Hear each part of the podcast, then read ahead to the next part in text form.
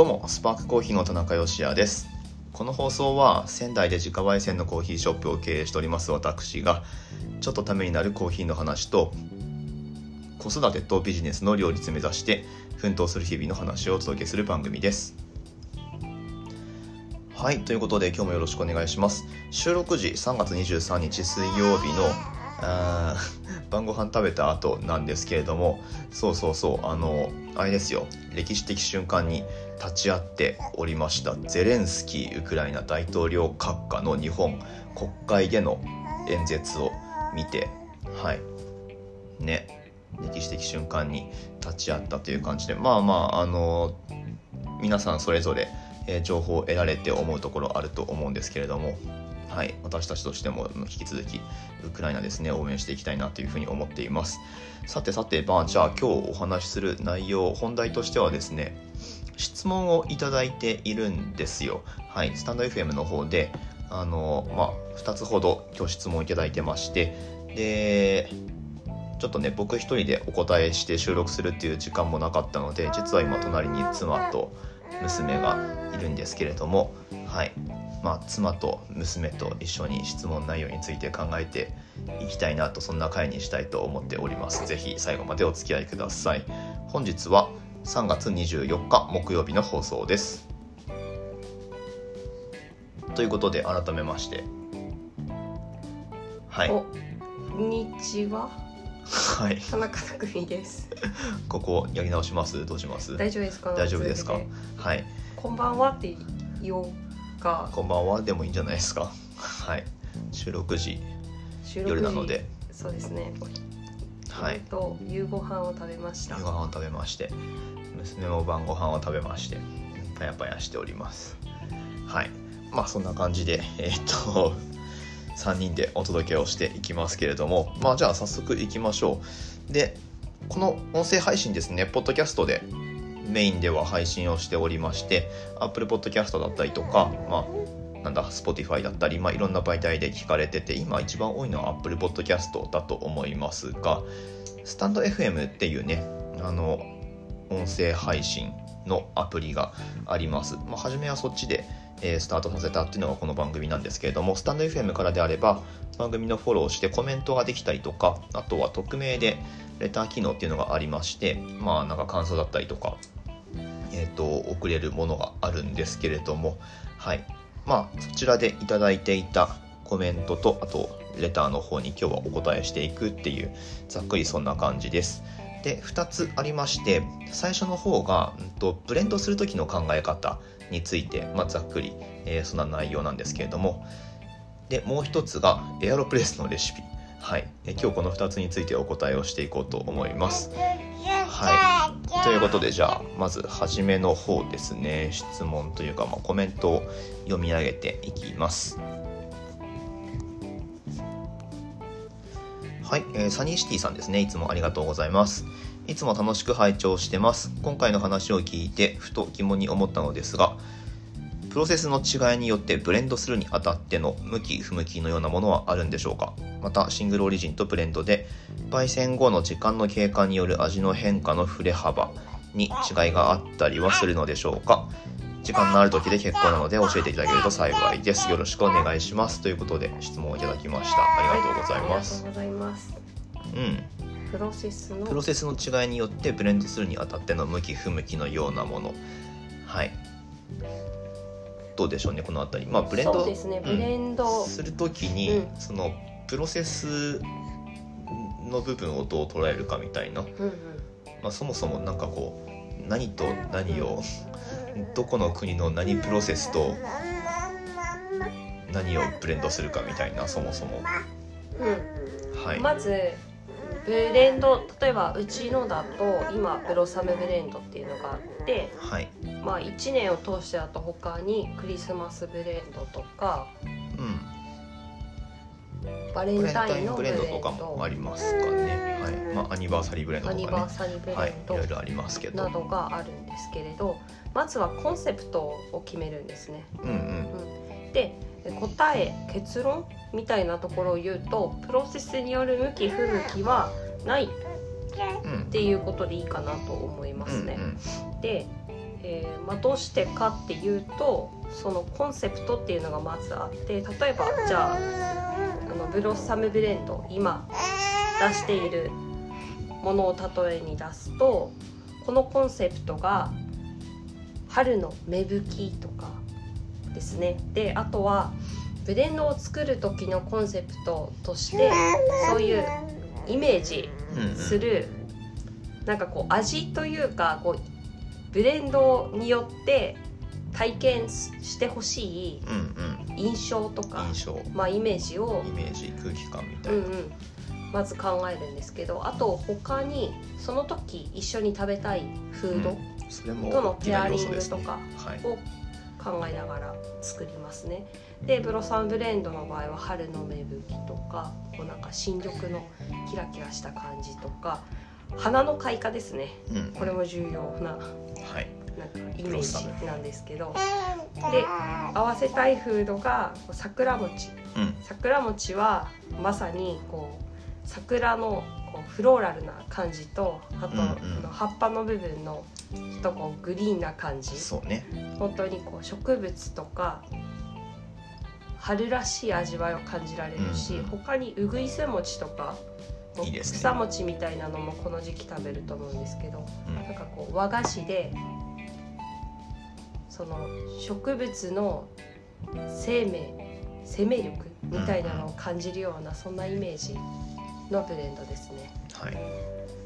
うん、っていうところから例えばじゃあフローラルなエチオピアうん。そしてその緑っぽい感じはハーバルとかあとはウッディスパイスな印象を持つインドネシアスマトラを合わせると、うん。まあ、なんか結構そのイメージに近くてあとはそれを合わせながらいくつかサンプルを作ってはい。そのブレンドとしての味わいのバランスをあとはその比率を変えながら見ていく感じですかね。うんうん。でそのブレンドもそのこれはちなみにシングルでそれぞれ焙煎したものをアフターミックスという形で焙煎後にブレンドしたものなんですけれどなので焙煎の程度はちょっと浅めでうん。こう軽やかな感じ。はい。でそのブレンドによっては一緒に合わせてから焼くっていうこともあるし、うんまあ、なんか結構そのブレンドの作り方は方法はいろいろあるんだけれどまあま方法はいろいろあるけどそのイメージを目指す目指すイメージを、まあ、自分の中ででですが、うん。そのイメージを表現するためにうん。どういうやり方っていうところでその方法うん。いくつか方法があると思うんですけどその方法の一つにそのプロセスとかが入ってくるのかなっていう感じです、あとは。で今回はその春のなんかちょっとこう軽やかな感じとうんか、こうなんでしょうねフローラルな感じとうんか、うんうん芽吹きみたいなそういっはいた生命力とかを感じさせるのは、イメージとしてはウォシュとのコーヒーとか、ね。まあ、インドネシアスマトラはそのスマトラ式。うんうん。で、まあ、厳密にはそのウォシュとではないけど。けどではないけどまあそうですね、まあ、プロセスも、うん、まあ味わいで考えた時に結果としてそのウォシュ島とうん。スマトラ式になってるっていうだけでそうですね。結果的に別なんかそれ。そうそうどことどれとどれ合わせちゃいけないっていうのはまうん。あ別段ない、な。いですかね。なので向き不向きはない。うんうんかなっていうふうに考えてます。本当にそのイメージを達成するためだったらまあいろいろなコーヒーを検討してみる。うんうんそうだね、うん。逆にちょっとエチオピアブロッサムブレンドの話だとエチオピアでナチュラル使っちゃうと少し重たい感じになったりとか、うんちょっとイメージと違くなっちゃうのでまあね。イメージより重たい感じになっちゃう。ねなのでまあそこはウォシュトにしましょうっていうふうになってるわけですね。ちなみに重たいっていうのはそのボディ？感、うん。うん、でそれはまあブレンドによっては逆にそのボディ感が必要なブレンドっていうのもあると思いますね。例えばクリスマスブレンドとかちょっとこううん寒い季節に飲むブレンドだと、もう少しボディがあってあとはその時に食べるお菓子のそね。そのちょっともう少しなんかこフードにもこうなんでしょうねどっしりした感じとかが冬はなんか出てくるかな。味わいもちょっと強めのものがあるかなっていうところで、ナチュラルプロセスのエチオピアを使うっていうのもいいと思いますね。なので、うん。そういう狙いがあるんであればね。そういあとエイジング、ちなみにそうブレンドをした場合のエイジングについては、うん。まあなんだっけまあどどういうふうに捉えてるかみたいな。まあでもそそれはブレンドしたブロッサムブレンドならブロッサムブレンドっていうコーヒーがまあいわばなんか一つのこうコーヒー豆として振る舞うのかそれともなんかこう何週間過ぎてくるとエチオピアがこうニョキッと出てきてみたいなそういう感じのイメージを持ってるのかっていうことを聞きたいんだと思うけど、うんうん、それはですねまあどのコーヒーもそうなんですけどどどの時点でお客さんが飲むのかはちょっと計算できない部分ですよね、うん。1ヶ月後に飲むのか買ってすぐ1週間2週間で飲み切るのか違うけれど、まあ、どの時点で飲んでも美味しいって感じられる。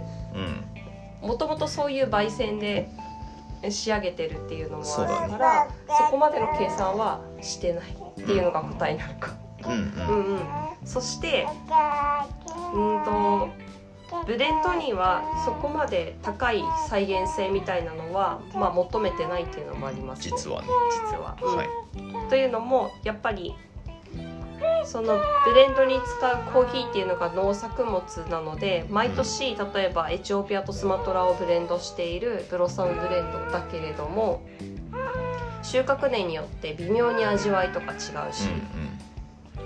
っていうところでまあその比率とか焙煎の度合いも毎年変わっているものだし、はい。うん、なのでなんかこう毎年毎年のブロッサムブレンドはもうなんていうかその時点で唯一無二になってる、うんうん。ブロッサムブレンド2022年っていうことなんですね。まあでうんうん、なんかブレンドはなんかこうコンセプトとかどういうシーンで飲んでほしいかとかっていうところもはい。イメージするところから作っていくので、うん。なんか結構私たち作り手のイメージするもうんうん。のをこう作った上でそこに近づけていくっていうプロセスなのでこれは私の中ではアートみたいだなっていうふうに思っているんですね。ブレンドはアート、うん、なだからやはりそこには再現性はうん。そこまで必要はない。うん。まあ、つまり具体的なその味わいそのものが年によって微妙に違うのは別に全然ありってことだよね。そうですね。ありだし、まあ、そのコンセプトから大きくずれないことが大事、うんであとはやっぱりどの時点で飲むかとかも計算できない、うん。うんお客さんがね。うん、でまあそこまで大きくも違わないんですね、はい。うん、ま実際ね。あはい実際に。うんうん。こうあこれは1週間後のエイジング1週間のブロッサムブレンドですねとか。うん。エイジング3週間のブロッサムブレンドですねってさすがに私もそれは当てられませんね。ね。ただ3週間経った時に、あなんかエチオピアをよりエチオピアの甘みみたいなのをきりっと感じられるなとかは、もしかしたらあるかもしれないんですけれど、まあ、そういう変化も変化することを楽しむっていう。のもまたなんかこうそこもね再現できないけれどその時その時再現はできないけれどもうん。なんかそこもまた楽しいのではないかなと思いますねブレンドたはいだコンセプトは変わらない、そうだね。うん、そこがすごく重要かなと思います、コンセプトをうん。なんだろう感じるとか、うん。まあ味わうとか、はい。ねそういった楽しみ方をしてもらえるといいのかなうん、そうですね。そんなのでブレンドは私にとってアートですね。素晴らしい。はい。素晴らしいです、かっこいいね。はい。そんな感じでよろしいでしょうかね。うん。はい。じゃああ2つ目。2つ目の方がこっちはレターでいただいておりましてえっ、とちょっとお名前ねあの伝えていただいてるんですけどもちょっとさ割愛しますけれども、えーこんにちは。最近エアロプレスを買ったのですがおすすめの引き目や紳士時間などの目安を教えていただけると嬉しいです。ということでもうそのものズバリエアロプレスについてのご質問なんですがどうですか？どうですかね？うん、まあどの抽出方法でもいいと思いますよ。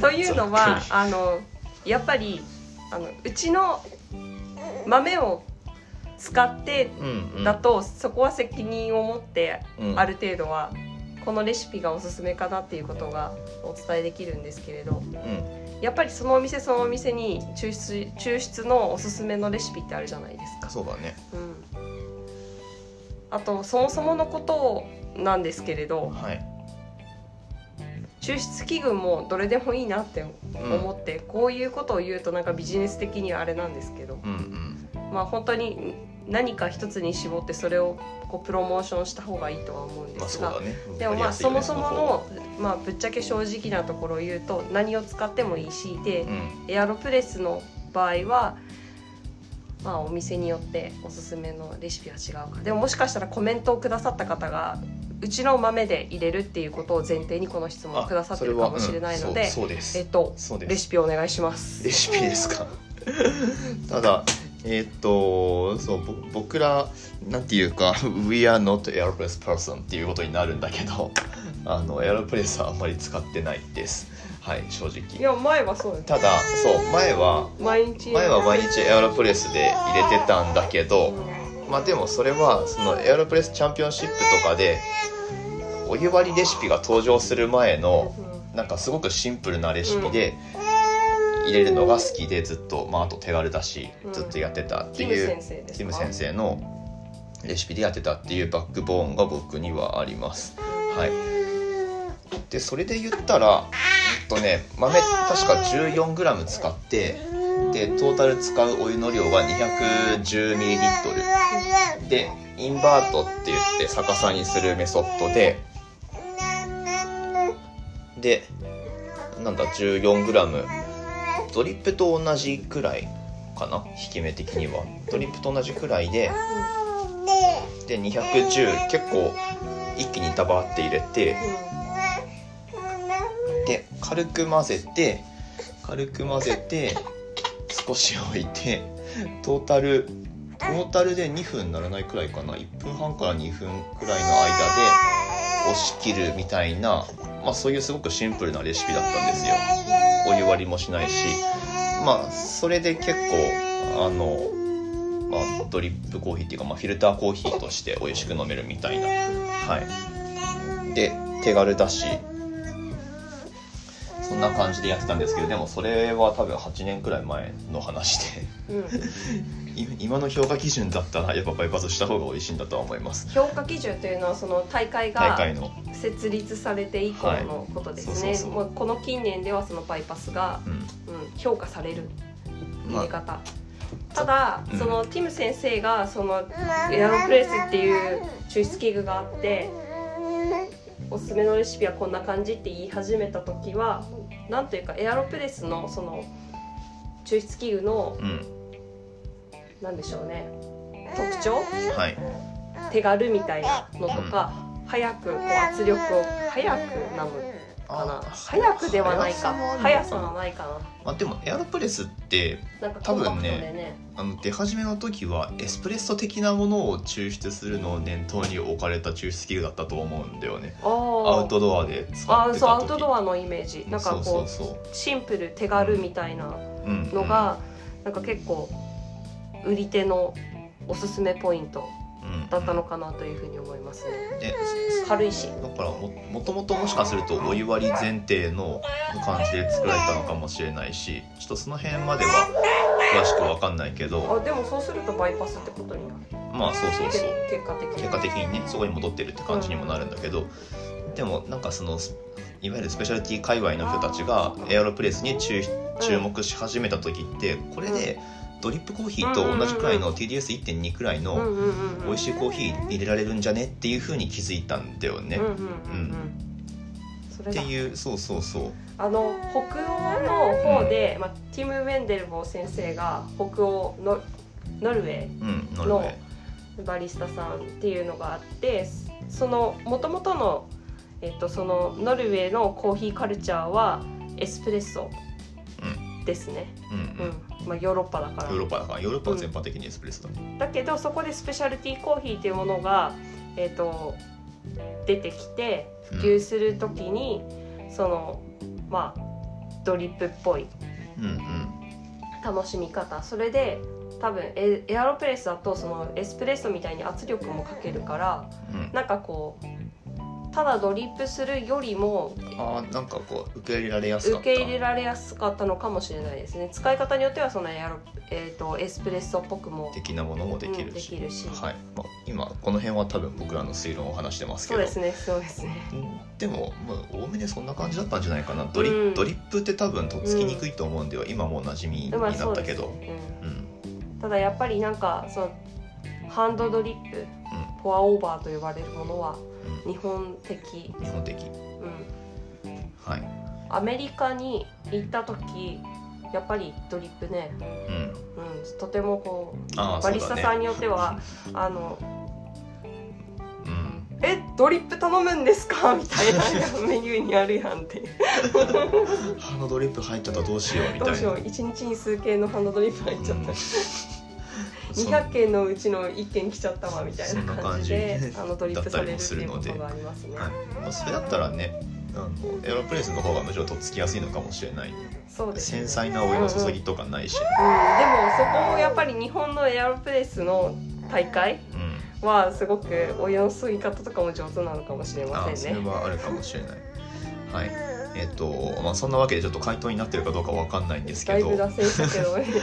まあなんかすごくトラディショナルなあのフィルターコーヒーを入れるためのレシピとしてはそんな感じ。14g で 210ml で、えー2分弱くらいで押し切るみたいなインバートで。っていうのはあるんですけどまあただ大会に即した感じだとやっぱり粗挽きの粉をたくさん使ってうん。少量抽出してうん。でしかもまあお湯は80度くらいの低温で少量抽出してでお湯で割るっていうのがまあ確かに甘いしうん。うん、あとはすぐ飲める温度帯でなんか楽しめるみたいな、うん。まあ、つまり大会に合わせられてるってことにはなるんだけど、うん、まあそうね。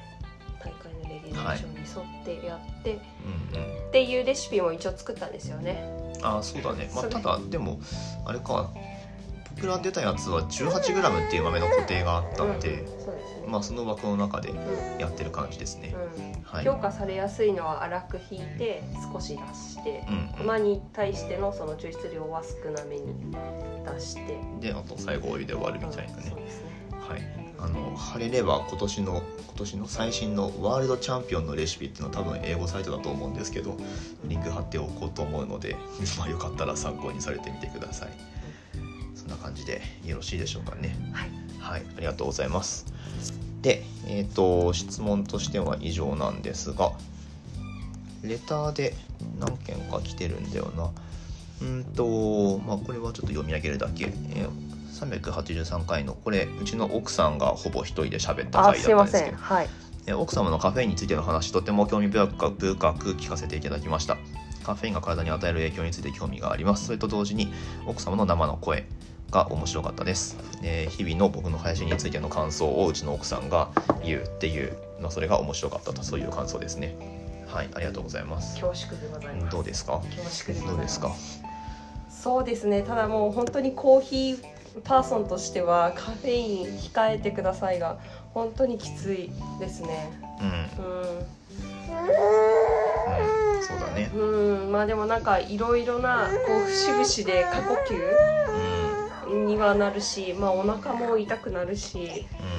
ううん。まあ特にやっぱり競技会シーズンそれでも競技会やるんかいっていう感じなんですけど。んまあねうん。はい、でもまあ私はそういうこう張り合いが欲しいですね。なのでそうだね。カフェインとも付き合いながらはい。ただ、うん、やはり控えてという、ううん、人生長いから自分の体も大事にしなきゃいけないっていうところで、んそうだね。うん、ただやっぱりカフェインをじゃあ全く排除することは私の人生にはもはや無理なのでその辺をうまくこうコントロールしながらはい。楽しく生きていきたいなと思う限りでございます。そうですね。んな中ででもやっぱりこう私みたいにカフェイン控えて生きていかなくちゃいけない人もいるからなんかそういう方に寄り添ったプロダクトっていうのもはい。提案していけるといいなと思って。目下開発中でござそいう。までサンプルが届きましてそのはい希釈タイプのうん。カフェベース、カフェベース。うん、デカフェで今年は作ろうと思います。美味しいのがで出来上がってきましたね、交互期待。うん。ということで。はい。はいまあそんな感じでねはい。カフェインとうまく付き合いつつうん。デカフェの商品開発っていうのも今後もっともっとやっていきたいなとそうですね。そんな感じに思っております。うん健康的にコーヒーライフを楽しみたいです。それ大事だね。ねっていうはい。ところです。はい。はい、よろしくお願いします、はい、ありがとうございまあすりがとうございますはいそんな感じで今日も最後までお聞きくださいましてありがとうございました引き続き感想とか質問とかお待ちしておりますまあ、スタンド FM であればコメントができますし、ツイッターでつぶやいてもらうでも OK です。そうそう、今日あれですね、コーヒー配信仲間の翔平さんが、僕が今日配信した内容と、自分が翔平さんの配信の内容が被ってるみたいなツイートをしてましたけど、はい、あの、ちゃんと聞いてます。聞いてますよ。元気ですか？というわけで、お待ちしております。スパークコーヒーのオンラインストアは楽天市場に出店しております。放送の詳細欄にリンク貼ってあります。ぜひ覗いてみてください。現在お買い物マラソンが開催中ということで、あと他にも、あれですね、楽天がスポンサーになっているプロサッカーチームとか、えーまあ、今でもサッカーだけか、あと楽天球団の、プロ野球が始まったら、とにかく楽天系のチームが勝った翌日はポイントアップみたいなそんなキャンペーンがあったりもするのでヴィッセルだ。っヴィッセルとあとリーガ・エスパニョーラの FC バルセロナ。けバルセロナ。はい。強いよ、えー強い。バルセロナはいつも勝つので 試合あった翌日は大体ポイントアップになってますんで、はい、そうですね。そういうのもマラソン期間中もバルセロナの試合やったら要チェックですね。そうそう。あのトップページにバナー出ますんでその時は、はい、忘れずにチェックしてエントリーした上でお買い物していただけますと幸いでございます。というわけで明日の放送でまたお会いしましょう。美味しいコーヒーで一日が輝く Good Coffee Day スパークコーヒーの田中義也と。田中匠でした。はいこうちゃんでした。さあ今日は最後に何か一言言ってくれるのかな？バイバイ。バイバイっては言わないねにっこり。にっこりだね。おーいいね